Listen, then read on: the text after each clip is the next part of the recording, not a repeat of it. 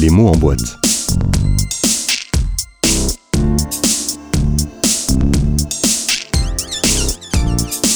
L'émission qui soulève le couvercle.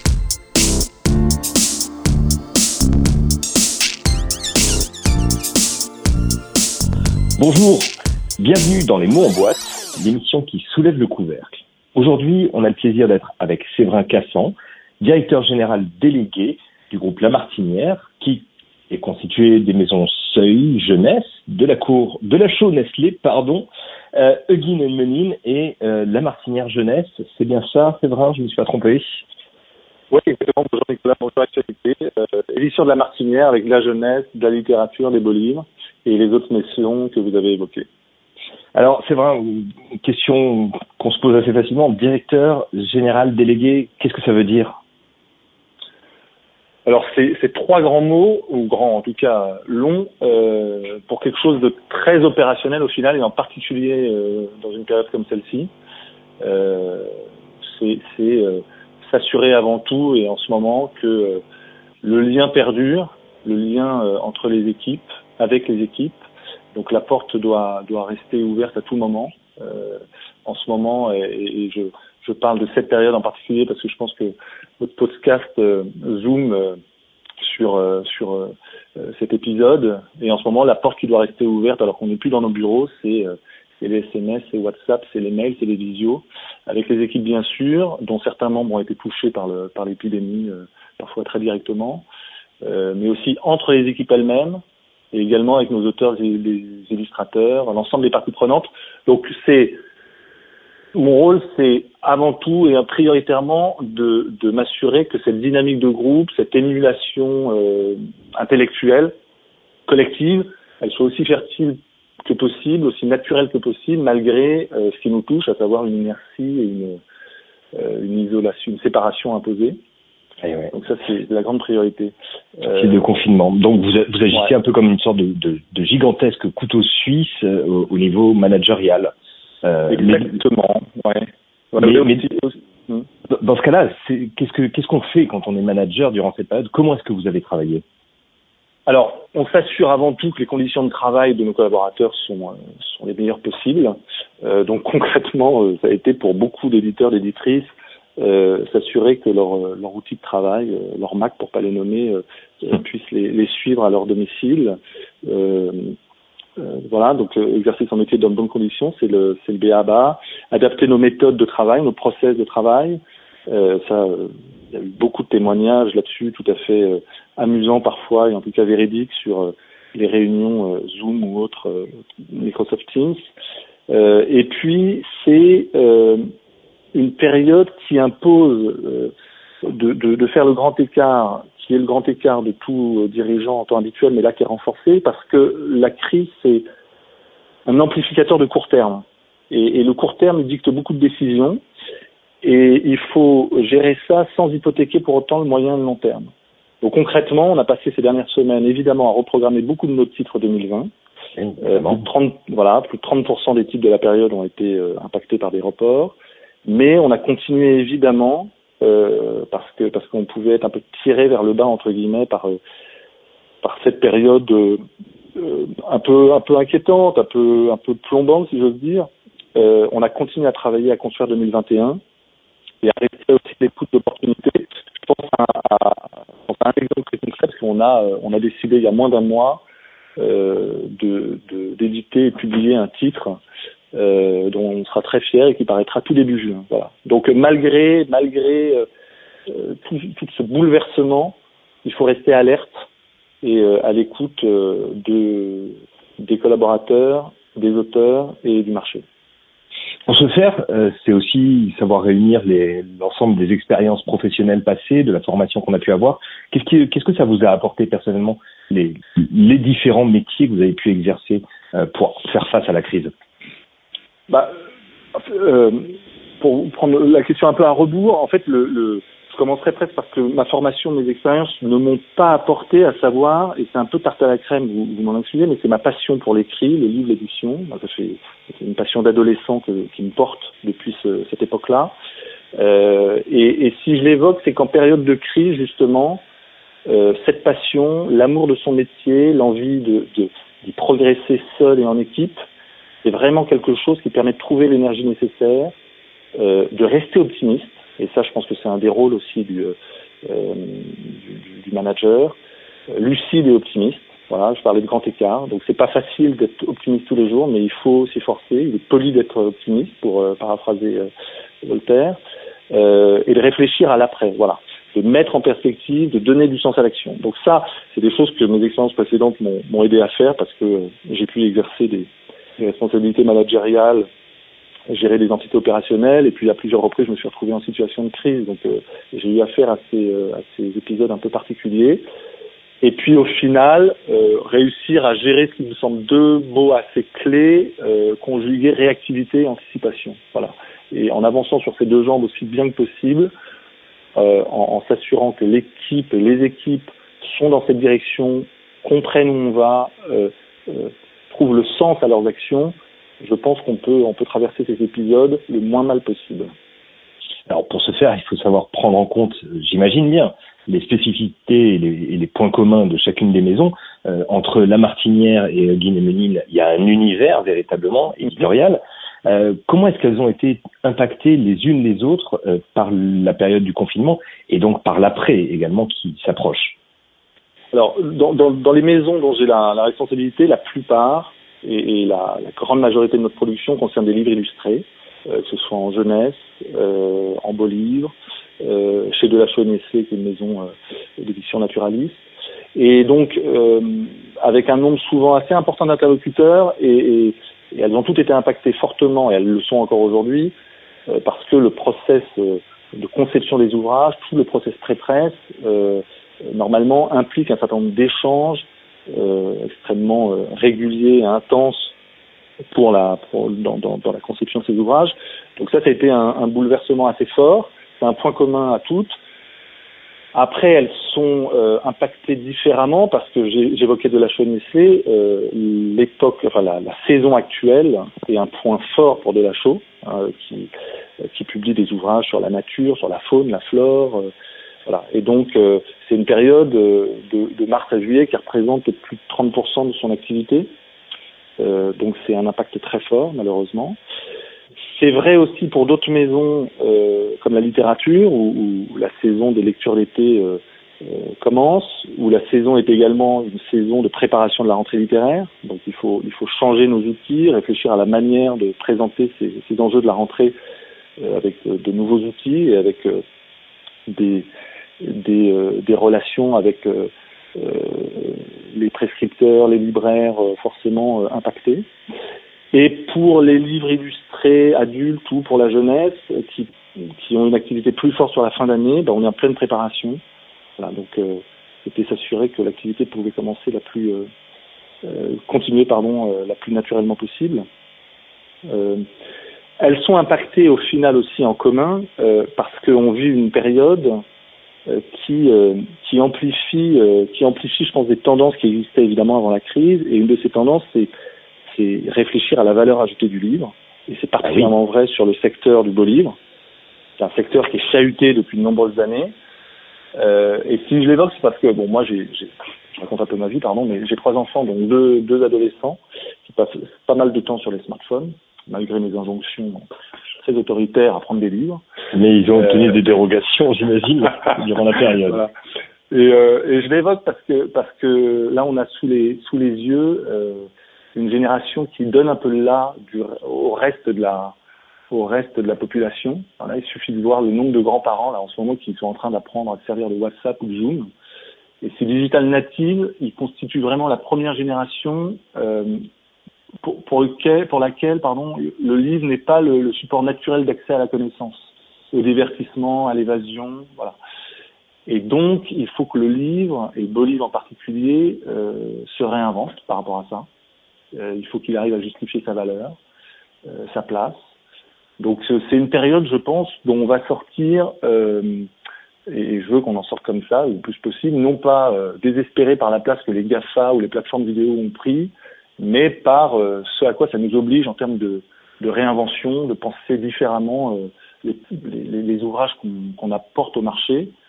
Et ça tombe d'autant mieux que sans doute il faudra apporter proportionnellement moins d'ouvrages, mais mieux les apporter. Voilà. C'est un discours un peu à nouveau tarte à la crème qu'on entend beaucoup, mais là je crois que la, crise que l'on traverse euh, va nous y obliger plus fortement. Ouais. Vous, parliez également de, de, saisonnalité pour les publications. Il y a, il y a une saison actuellement qu'on est en train de, de perdre finalement, c'est la saison des festivals. Euh, vis-à-vis des auteurs et particulièrement jeunesse, comment est-ce que ça se passe cette gestion de la disparition des festivals? Ce sont des revenus qui disparaissent pour les auteurs évidemment. Euh, ce sont mm. des investissements qui ne sont pas faits, mais pour vous au quotidien, qu'est-ce que ça change finalement? Alors au quotidien, ça a été des larmes parce que ces, ces annulations, c'est un crève-cœur. Euh, euh, Livre Paris, pour commencer par, par peut-être le plus décrié parfois, mais, mais, même s'il est décrié, c'est une rencontre euh, avec nos lecteurs, avec euh, nos auteurs, nos illustrateurs, euh, qui, qui, est un moment de, de, communion du secteur, de rencontre du public, voilà, et, et, toutes les rencontres en librairie, sur les festivals, étonnants voyageurs qui devaient, qui arriver bientôt, les foires internationales aussi, parce qu'on a une activité de, de, vente de droits et d'achat de droits assez, assez intense, et donc les annulations de Londres, Bologne en particulier ont été des, vraiment des, des moments. Euh, Alors Bologne va pouvoir se dérouler en numérique. Finalement, il y a une Oui, oui, oui. On, on attend de voir. Absolument. on attend de voir comment ça va se passer. Absolument. Et, et, les équipes ont continué évidemment à être actives euh, avec leurs, euh, leurs interlocuteurs étrangers pendant cette période. Mais pour en revenir à votre question, euh, bah, nous, euh, par rapport à vous évoquiez des auteurs et illustrateurs jeunesse, ils sont euh, fortement impactés aussi du fait de la, de la fermeture physique des écoles parce que toutes les rencontres en milieu scolaire sont euh, impossibles. Et pour eux, c'est euh, une source de revenus, évidemment, c'est une source de, motivation aussi d'aller à la rencontre de ces publics, de leur public. Euh, donc nous, on s'assure bah, de garder le lien avec, avec eux, les éditrices, les éditeurs, bien sûr. Euh, on s'assure que euh, la reddition des comptes, euh, je rentre dans des détails un peu techniques, mais soit faite en temps en heure comme, comme il se doit, que les versements d'avaloir prévus soit bien effectué. Euh, et puis on commence tout doucement à reprogrammer des rencontres en librairie. Euh, voilà. Euh, voilà, il nous tarde de pouvoir reprendre un rythme plus plus plus normal, si j'ose dire. Alors ces, ces, rencontres en librairie, c'est toute la, la, partie promotionnelle une fois le livre publié. Euh, là, les librairies ont toutes fermé. On n'est pas certain que les lecteurs reviennent massivement. Et puis peut-être n'est-ce même pas souhaitable finalement en termes sanitaires. On a cette espèce de schizophrénie constante. Euh, pour la suite de la promotion, comment est-ce que vous allez pouvoir vous organiser? Quels sont les, projets sur lesquels vous pouvez travailler pour garantir ben, une vie aux, ouvrages, une promotion publicitaire, finalement une, publication à proprement parler? Oui, bah, effectivement, vous évoquez les librairies qui sont. Euh, on se rend compte à quel point les choses sont importantes quand, on n'y a plus accès ou quand elles, disparaissent. Donc, je pense que le débat d'ailleurs assez passionné sur l'ouverture ou non des librairies durant le confinement, qui, qui euh, a pas touché autant d'autres types de commerce. Je pense que ça, ça, montre à quel point ce commerce il n'est pas pas comme les autres. Il y a une promesse de lien de lien social. De, relations qui dépassent l'enjeu purement euh, consumériste. Donc nous, on a un certain nombre de, de lancements prévus. Euh, on va euh, on va y aller forcément à pas compter dans le nombre de publications. Euh, J'ai la chance également de, de piloter une maison euh, allemande qui s'appelle Knessebeck et euh, Antona Berger, sa, sa directrice, me disait que les librairies ont rouvert en Allemagne la semaine dernière et que pour l'instant, évidemment, euh, enfin évidemment, malheureusement et évidemment, euh, le faisceau de contraintes qui touche les commerces fait que euh, il y a peu de, il y a encore peu de visites dans les dans les dans les points de vente. Donc l'activité reprend doucement. Voilà. On va forcément amplifier, et ce sera aussi une leçon, j'évoquais tout à l'heure la crise comme un accélérateur de tendance, euh, la présence de nos, de nos ouvrages et de nos actions de promotion sur les supports numériques c'était déjà vrai, ça l'est depuis de nombreuses années, mais cette crise va accélérer, euh, accélérer euh, l'importance d'identifier des communautés, de les fédérer, de les animer, euh, d'aider aussi un certain nombre d'auteurs et d'illustrateurs à monter en puissance sur ces euh, sur ces plateformes euh, et sur ces euh, sur ces outils pour aller à la rencontre de leur public et, et, et, et nous on a la, on a, on a la puissance, on a les moyens de leur servir d'intermédiaire pour ça. Mmh. Voilà. Vous, vous, évoquez, si je comprends bien, une sorte de digitalisation dans, dans la communication, dans la publicité finalement. Et, quand je dis public, je, parle de vraiment rendre public. Oui, absolument. Oui, on y est déjà depuis. Euh, enfin, je pense que c'est tendance lourde, euh, que ce soit en termes d'investissement, en termes d'outils, en termes d'accompagnement des équipes euh, au niveau de la formation et, de l'acquisition des compétences. L'édition est historiquement sans doute pas le, secteur le plus en avance, mais je crois que depuis quelques années, il y a eu des, efforts et des progrès assez incroyables de fait. Là, il suffit de voir les, dernières semaines, le nombre d'initiatives qui ont été menées par beaucoup de beaucoup de maisons. Donc oui, oui, absolument, la digitalisation des actions, mais je pense vraiment que euh, le succès viendra de l'interaction des deux. C'est-à-dire que euh, de la même manière que les librairies, on voit bien, c'est-à-dire que les libraires, là j'ai la chance d'être confiné euh, en Normandie, et, et, là j'ai passé une commande à la très belle librairie Métropolis de Bayeux, j'irai retirer samedi matin les livres que j'ai commandés. voilà, et donc les librairies, elles, par exemple, c'est un bon exemple de cette imbrication à très forte valeur ajoutée entre du physique et du digital. Voilà. Et je pense que pour les éditeurs et pour la promotion de nos ouvrages, il faut qu'on trouve ce même équilibre entre une digitalisation qui permet d'abolir un certain nombre de frontières, de gagner euh, en puissance, de gagner en affinité également, et du physique où la, relation, parce que la relation à l'auteur, à l'illustrateur, euh, vraiment euh, à, à plein. Oui, oui. Alors, je, je, je vais m'adresser à nouveau au manager, même si il, il est jamais allé bien loin. Euh, il y a des changements que vous avez vus dans la manière de travailler. Quelles, quelles nouvelles options cette, cette période de, de retour à la maison contraint vous a ouvertes euh, il, y a, il y, a, des changements. Oui, il y a moins de bah, toutes ces, ces, pardon, ces échanges euh, digitalisés que j'évoquais. Ça implique moins de formalisme. Euh, je crois pas être quelqu'un de très très très formel dans les échanges avec mes équipes, mais de fait, euh, il y a une euh, décontraction. Je sais pas parce que la période n'est pas trop à la décontraction malheureusement. Mais en tout cas, il y a un peu moins de formalisme, il y a plus de fluidité, paradoxalement, parfois dans les interactions. Et puis, je crois qu'il y a une prime à la prise d'initiative. C'est-à-dire que c'est des périodes, et, là, j'ai quelques exemples en tête, c'est des, il y a des personnes qui se révèlent dans ces périodes. Voilà.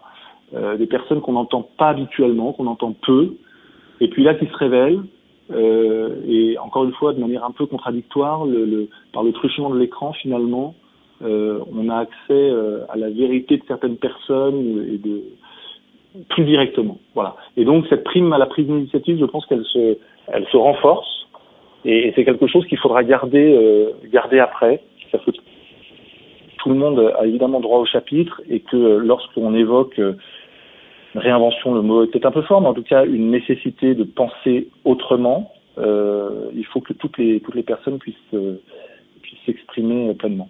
Oui, ça veut dire également peut-être repenser la, la notion de, de, travail sur lieu physique, le télétravail plus ouvert peut-être? Oui, oui, sans doute, sans aucun doute. Euh, il faut trouver encore une fois des questions d'équilibre. Euh, moi, j'ai eu des très bonnes expériences de télétravail. Après, là, je pense qu'on est dans un, une situation extrême. Euh, et moi, en tout cas, pour, pour ne parler que de ma situation, j'ai quand même très envie de revoir les gens de manière, manière physique. Et il y a beaucoup de, il y a beaucoup d'éléments euh, informels, de petites discussions euh, euh dans les couloirs, au croisement de la cantine, euh, au pied de l'immeuble quand on sort. voilà, tout ça, ce, cet informel, il est extrêmement important. Euh, il est porteur de sens, euh, d'optimisme, j'évoquais ça, euh, et il manque. Voilà. Donc oui, il y aura une réinvention, mais encore une fois, c'était en cours, hein, parce que toutes les entreprises réfléchissent à ça. Il faut trouver le bon, le bon équilibre et s'assurer que les, les, gens sont vraiment bien dans ces, dans ces situations. Oui. Alors finalement, ça fait trois ans aujourd'hui que vous êtes euh, à la tête de, donc de, de la matière. Deux, oh, pardon. Deux. le temps passe vite, j'ai l'impression que ça fait plus. Un anniversaire trop vite, trop vite célébré. euh, personnellement, quelles sont les, les, conclusions que vous, vous tirez, mais je, je, là pour le coup plus humainement que managériellement, euh, les conclusions que vous tirez de cette période, euh, on, on, a eu une vie culturelle euh, tout à la fois amoindrie puisque privée de sortie, euh, un sentiment de punition parfois, et en même temps euh, exponentielle puisqu'on avait finalement que du Netflix, que des bouquins, tous ceux que de la pile à lire qu'on avait laissé en, en, attente, en souffrance. Comment est-ce que comment est-ce que vous avez euh, voilà ressenti, revécu cette, cette période? Écoutez, dans, avec beaucoup, beaucoup d'adrénaline, évidemment, au, début en particulier, avec le, avec le souci que, que, que toutes les équipes trouvent, trouvent un rythme, si j'ose dire, de croisière le, plus confortable possible. Voilà. Euh, après, à titre plus personnel, honnêtement, c'est bon, c'est une, je me méfie beaucoup des, déclarations. Euh, ce sera plus jamais comme avant, euh, etc. Euh, c'est surtout ce qu'on en fera. Donc, il faut qu'on mette nos, nos méninges en en mouvement. Peut-être que le temps est pas encore complètement venu. Il faut commencer à se mettre en voilà, on a on a géré le, le, plus pressé. Il faut commencer à se mettre en posture de réfléchir à l'après. Après, la crise, elle est absolument inédite pour qui heureux comme nous n'a pas connu de guerre. Mmh. Espérons qu'elle soit, soit, finalement moins grave qu'une guerre. Et ce que je reprendrai, alors moi, à titre personnel, j'étais extrêmement, et je suis extrêmement heureux, j'allais dire j'étais extrêmement heureux de, dans, dans, mon poste avant la crise et je le suis toujours autant. Euh, je le serai toujours autant après. Mais je, je, vois ça, je me répète, mais comme un accélérateur de tendance, c'est-à-dire qu'il y a des réflexions sur euh, sur la surproduction dans notre secteur euh, qui existaient et là qui sont renforcées. Elles sont d'autant plus renforcées qu'on voit que l'impact environnemental de nos activités euh, il est important et, et, on est frappé de voir que euh, les canards reviennent dans Paris quand, quand, quand on arrête de circuler. Donc ça fait réfléchir quand même. Alors qu'ils ne sont jamais partie du Gers. Ouais. mais on les, on les mange là-bas. Peut-être qu'ils préfèrent être à Paris. Euh, mais donc voilà, donc on va pas s'arrêter de vivre, mais, mais voilà, c'est des réflexions. Alors d'ailleurs avec, euh, j'en fais un peu de publicité, mais on, vient de lancer, on, était en train de lancer plutôt, on a reporté le lancement, euh, un nouveau label qui s'appelle Ilia, avec de la Nestlé, la Martinière Jeunesse et la Martinière, un label éco-responsable, voilà, donc c'est une réflexion, c'est pour ça que j'ai dit que c'est un accélérateur, c'est qu'on est ravi d'y avoir songé, on n'est pas les premiers, on n'est pas les derniers heureusement, et là la crise pointe le doigt sur quelque chose qui était dans l'air et qui va se renforcer. On évoquait le numérique, euh, le numérique évidemment, il est déjà présent et ça va accélérer euh, en, en, en, tant qu'outil de conception de nos ouvrages, de production, euh, et encore plus on évoquait euh, un outil de un vecteur de relation avec tous nos publics, un, un, un vecteur de prescription voilà, ça, ça va s'accélérer et c'est des, des, choses qu'il va falloir que l'on que l'on renforce dans nos euh, dans nos euh, dans notre arsenal, si j'ose dire. Euh, et puis le rôle clé des libraires, voilà, parce qu'on se rend compte, euh, je crois que c'est mon ami Stéphane Carrière qui disait ça à votre, micro récemment, euh, quand la librairie ferme, bah, l'édition s'arrête. et donc pour les libraires, c'est on va tout faire. J'espère que tout sera fait pour que le, le, ils sortent de là le, le moins mal possible mais c'est vrai qu'on pointe du doigt, on touche du doigt l'opportunité pour eux, quand ils le pourront, de développer des services complémentaires pour faire vivre ce conseil qui est euh, la valeur ajoutée euh, euh, qui leur appartient et qui est absolument pas, qui est pas copiable. Voilà, ils sont pas remplacés par des algorithmes, on le voit bien. Voilà, heureusement. il y a beaucoup de beaucoup d'enseignements. Après, de manière tout à fait prosaïque et court-termiste, euh, j'aimerais beaucoup qu'une grande campagne de promotion de la lecture soit soit lancée, euh, qu'on en fasse vraiment un, un enjeu euh, un enjeu national. ce serait formidable. Je pense que la la France en particulier est, est, vraiment le pays qui doit pouvoir porter ça. On a vu des initiatives aux États-Unis en particulier. Je pense oui, que oui, bien sûr. ce serait bien, bien, que, voilà. Alors, sans parler de secret, actualité, travail à quelque chose, mais on aura l'occasion d'en reparler. J'espère bien. Merci infiniment du temps que vous nous avez consacré. Euh, on vous souhaite un, un bon retour euh, et sécurisé sur le lieu de travail. Les, les discussions on y travaille, j'imagine. Bien. Euh, merci encore et, et, bon courage pour la suite. Merci beaucoup. Merci. Au revoir. Au revoir.